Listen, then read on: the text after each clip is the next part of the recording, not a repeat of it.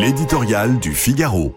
Paysage intime par Étienne de Montetti. Emmanuel Macron devrait annoncer aujourd'hui une grande mobilisation en faveur du patrimoine religieux, chapelles et églises bien sûr, mais aussi temples et synagogues, tous édifices parfois tombés dans une grande misère consécutive à la désertion des villages et des paroisses.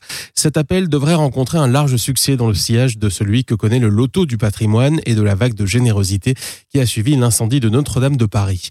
L'intérêt de nos contemporains pour les vieilles pierres est connu et Nous sommes tous un peu des enfants de Viollet-le-Duc, amoureux des remparts de Carcassonne, de la collégiale de Semur en Auxois ou de la basilique de Vézelay. Car une large part de ce trésor architectural est de nature religieuse, cathédrales, abbayes et jusqu'aux petites églises, modestes bâtisses romanes en Saintonge, à pans de bois en Champagne, qui témoignent seulement du savoir-faire des hommes et de leur foi simple qui les a pourtant conduits à déplacer des montagnes. À beaucoup de Français, ces édifices évoquent l'endroit où ils firent leur communion solennelle, où furent célébrés les obsèques de leurs parents. Ces souvenirs sont plus durablement scellés sous ces voûtes que ceux des charmants concerts qui s'y tiennent parfois l'été. Qu'ils soient encore fréquentés ou non, ces longs clochers font partie de leur paysage intime. Ils constituent secrètement pour eux l'aiguille de leur boussole personnelle.